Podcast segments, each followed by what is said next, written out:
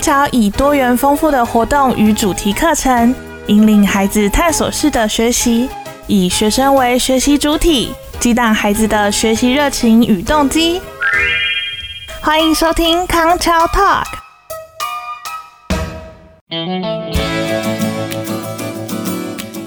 Hello everyone, welcome to our broadcast today. I'm Baron. I'm Nicholas. Nicholas, did you watch the Tokyo Olympics? Yes, of course. I watched lots of sports like boxing, cycling, football, and karate. And I like middle distance running. It was so exciting. My favorite is basketball. The USA men's national team was perfect. I was so nervous when watching the games. Do you remember the badminton men's doubles? Of course, of course. Lee and Wang wrote the history.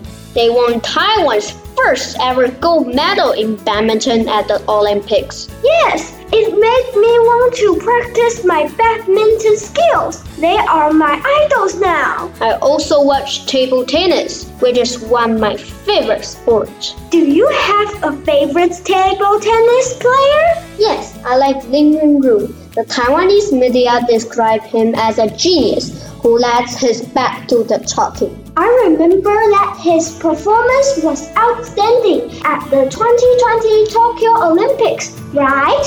Yes, I wish I could have traveled to Tokyo to watch his game.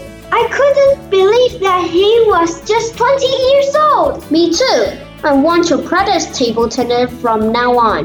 To become like him? Maybe. Hey, it's time to go. I have to go practice. See you next time. See you next time.